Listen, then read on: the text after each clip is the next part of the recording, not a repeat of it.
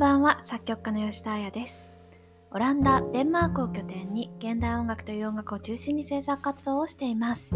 毎週日曜日日本時間の午後9時よりここ Spotify にてポッドキャストを配信しています。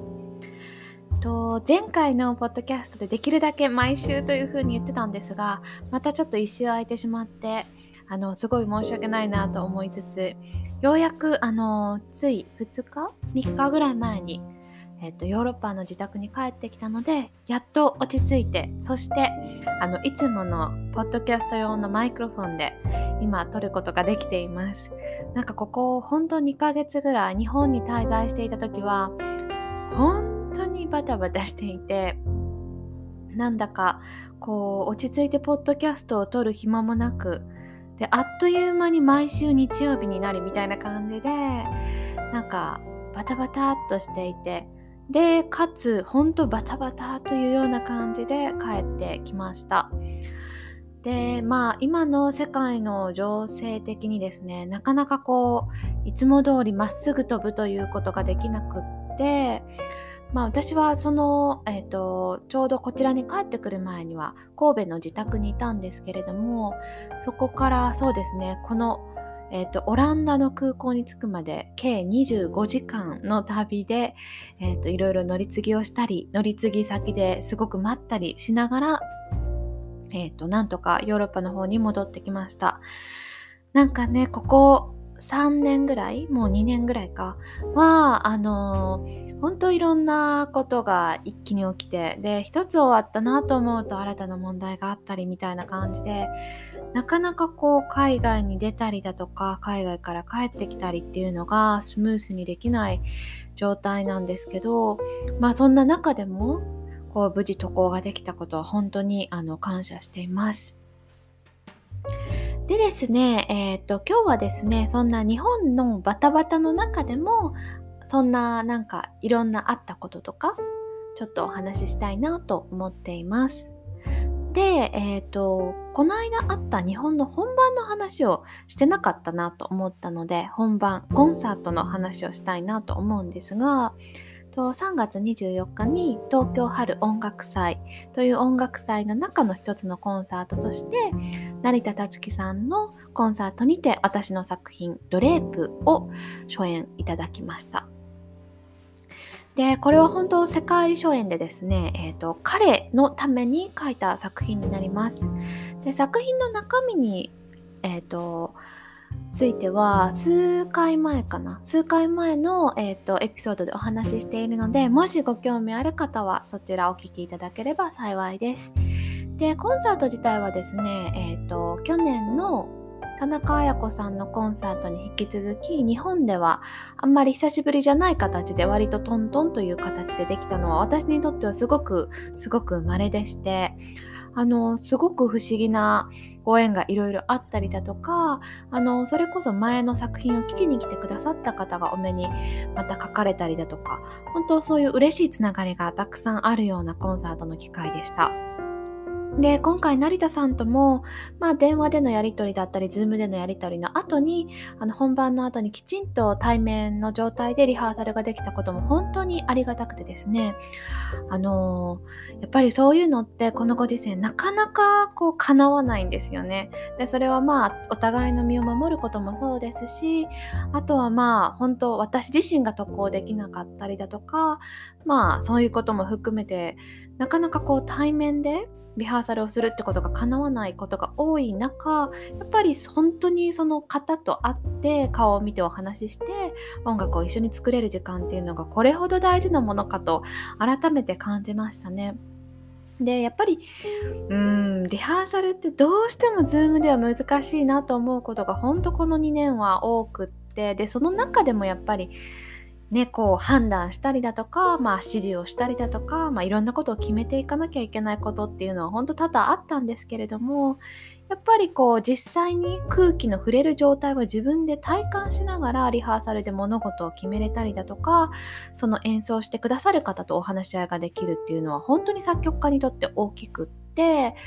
まああのそれができて作品を出すか出さないかって大きく心持ちが違うなと改めて思いますね。まああの変な話コンサートに作曲家が出向かなくてもできるってことってたくさんあって別に私がその場にいなくってもコンサート自体は行われますし演奏家の方はその作品を演奏してくださるという話ではあるんですがやっぱり自分がそこに行ってリハーサルを経験するで会場に行って自分の音楽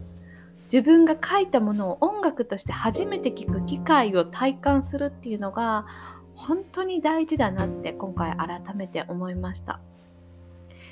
でまあ作曲家の、まあ、現実的な問題を少しお話しするとやっぱりその現地に向かうっていう予算が下りなかったりだとかやっぱりそこに理解がないことっていうのは結構あったりするんですよね。とっても残念な話なんですけどもやっぱりどうしても裏方というふうに見られてしまったりだとか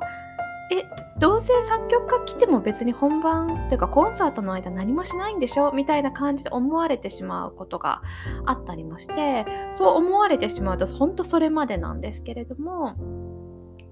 やっぱりこう自分がそこにいることで演奏家の方の心持ちだったりだとか緊張感だったりが変わることやあとはやっぱりこうお客様とどう接していくかどういうふうな会話をするか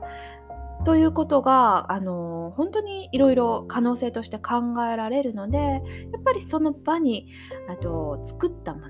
書いた人がいることのえーと、重要性っていうのはうんすごく高いんじゃないかなと本当思いましたね。でですね、あのその日のコンサートは私の作品だけではなくって本当いろんな作曲家の方の、えーと、作品を成田達樹さんが演奏されたような、えーと、コンサートでした。でその中には、えーと私以外の2つの世界初演の作品もあって割とそうですね同年代と言って失礼に当たらないか心配なんですが割と近い年代の日本の作曲家作曲家の方の、えーと、他2作品も成田さんは初演されてそれも私にとってはとても興味深かったです。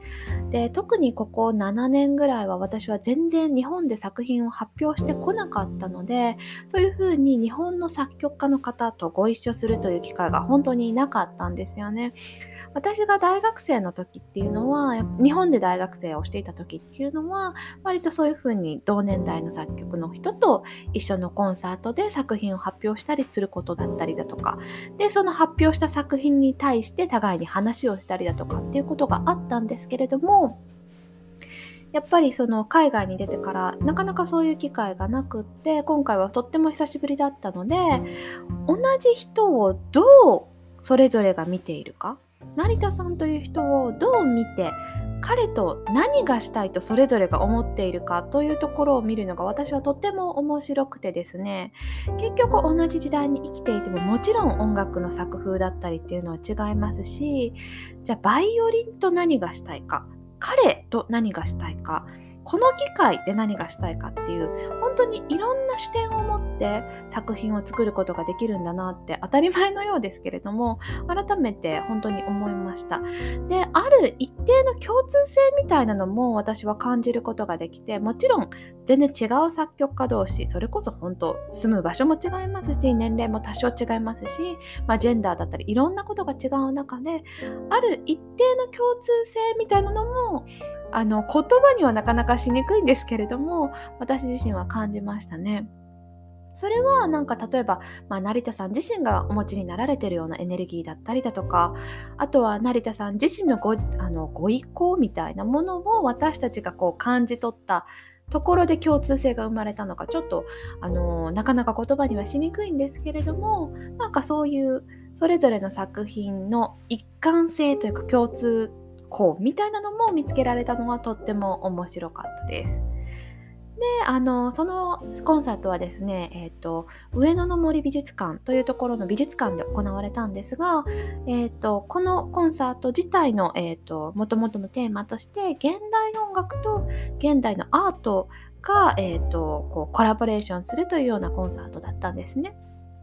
なので、そこで、えーと、その美術館で行われていたボカ展という、えーと、美術の、えーと、コンペティションがあったんですが、その、えー、とコンペティションの対象を取られた、えー、とボカ展の対象を取られた方の作品の前で成田さんは演奏をされました。でなんかそれも本当に面白くてですねなかなかこう意識してビジュアルと何かをやるっていうことってこういう形のコンサートでは少ないんですよね。やっぱりどうしてもコンサートホールでってなってしまうとそこにどうしても美術を持ってくるのが難しかったりだとかあとまあ現実的なところで言うとそういう予算がなかったりだとかでやっぱりこうコンサート形式ってなると本当に音楽を聴くことを第一目的にコンサートっていうのが行われることが本当多々あるんですが今回に限ってはやっぱりこう美術館で行われるっていうまあちょっと異例な部分もありプラスそのえーと、対象を取った方の作品の前で弾かれるっていうようなこうある偶然性みたいなものもあるのかなと思うんですがそういうものもこうお客様には感じていただけたのかなとも思いながら私自身も聞いていました。で、まあ、その対象の方の作品もそうですし、それをこう、バーッと私たちを取り囲むように、まあ、あの、その母家店に出品されていた方の絵画っていうのが並んでいたのも、本当にそその空間自体を作り出していて、あの、私はそのなんかこう、絵のエネルギーみたいなのも感じながら、あの音楽、コンサートを聴くことができたっていうのも、新しい体感でしたかね。それもすごく面白かったです。でですね、このコンサートの様子を実は、えーと、雑誌ペンさんに、えーと、記事にしていただくことになりまして、それがあの実は今公開になっています。で、このペンさんの記事は、えーと、オンラインのみのものになるんですけれども、タイトルが「現代音楽はファッションを必要とするのか」リック・オーエンスとバイオリンが出会う時というようなタイトルでペンさんの、えーと、記事にしていただいてます。もしご興味ある方はぜひそちらご覧いただけると大変嬉しく思いますし、私自身、こう、あのー、これを記事にしてくださったのが、あ、こう、記事にしてくださった方が、ああ、こういう視点で音楽を聴いてくださってたんだなと思うのがすごくこう新しい感じがしてとても面白かったたですね。